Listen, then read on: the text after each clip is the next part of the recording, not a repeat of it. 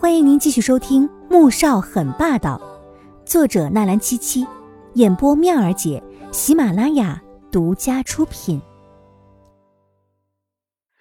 第四百七十六集，左浩翔冷笑，对于这个唯一的儿子，他一直很骄傲，心里更加清楚，自己能走到现在的地位，也是因为儿子在身后出谋划策。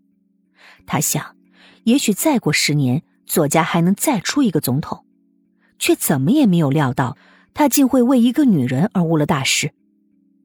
左印被父亲这样的质问，并没有争辩。当初他选择和黄天武在一起的时候，就知道会有这样的一天，只是事情却远比他想象的更加严重，因为那时候他并没有把穆萧寒这个变数算进来。现在事情还没有到不能转换的地步，不过保利可能会有很大的麻烦。左印走了过去，在父亲左浩翔的面前坐下，开始分析目前的境况。左浩翔倒也没有再责备他，发生这么大的事，儿子还能沉静的坐下来分析，至少没有自乱阵脚，这一点还是让他感到欣慰的。把保利送到国外去，这是目前唯一的办法。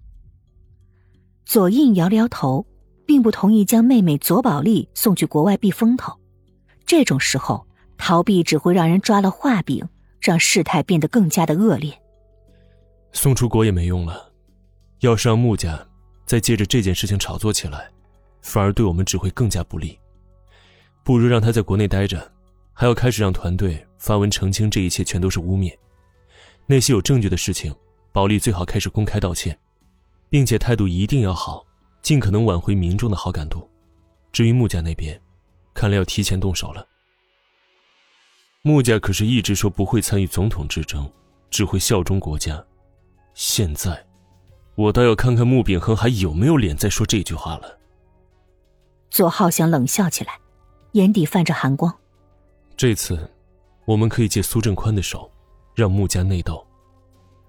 左印早就已经安排好，原本是打算等手上的筹码更多一些再行动的，但现在看来。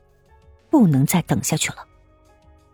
你上次说苏振宽和 H 国的间谍组织有来往，这是真的？提到苏振宽，左浩翔便想到了这件事儿。左英点了点头。我记得当初黄婷遭人陷害，苏振宽参与了调查，好像正是他得到了一份绝密文件，才让黄婷洗清了嫌疑的。左浩翔嘴角有抹诡异而阴冷的笑意。爸的意思是，让苏振宽诬告黄庭，勾结国外间谍组织，以叛国罪把他拉下来。左印蹙眉，沉声问道，内心却有一些抗拒。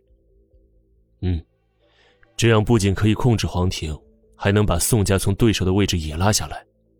毕竟宋月影是宋家的女儿，黄庭叛国，谁知道宋家有没有参与？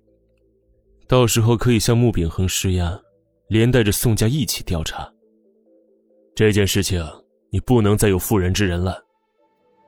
末了，警告的看了儿子一眼，左印脸色难看的点点头。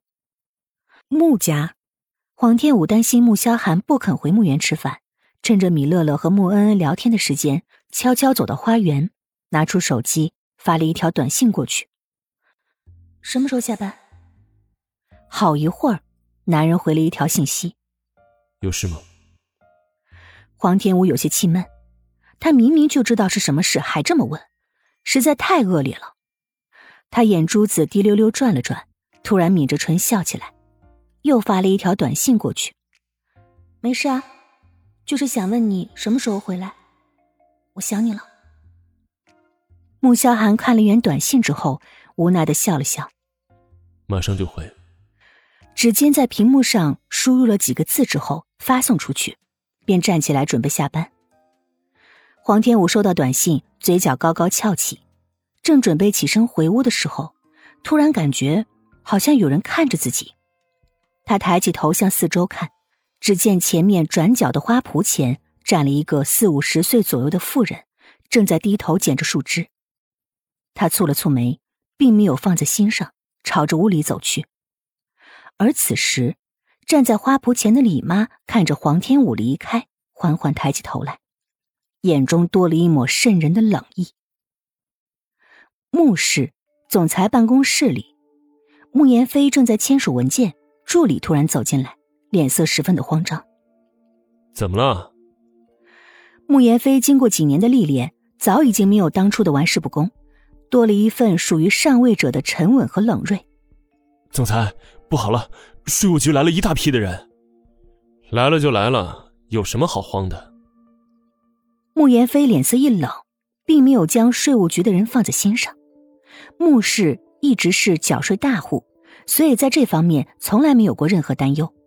不过，税务局的人突然间来人了，怕是左家在搞鬼。大哥前一段时间提醒他要小心左家和穆坚家，现在看来对方是有所行动了。他将文件全部签署好，交给助理，把这些文件送到各部门。税务局的人现在在哪儿？我去看看。说完，站起来往外走。正在会议室里面，副总裁正在接待呢。助理却觉得。这次税务局的人来势汹汹。本集播讲完毕，感谢您的收听，记得点赞订阅哦。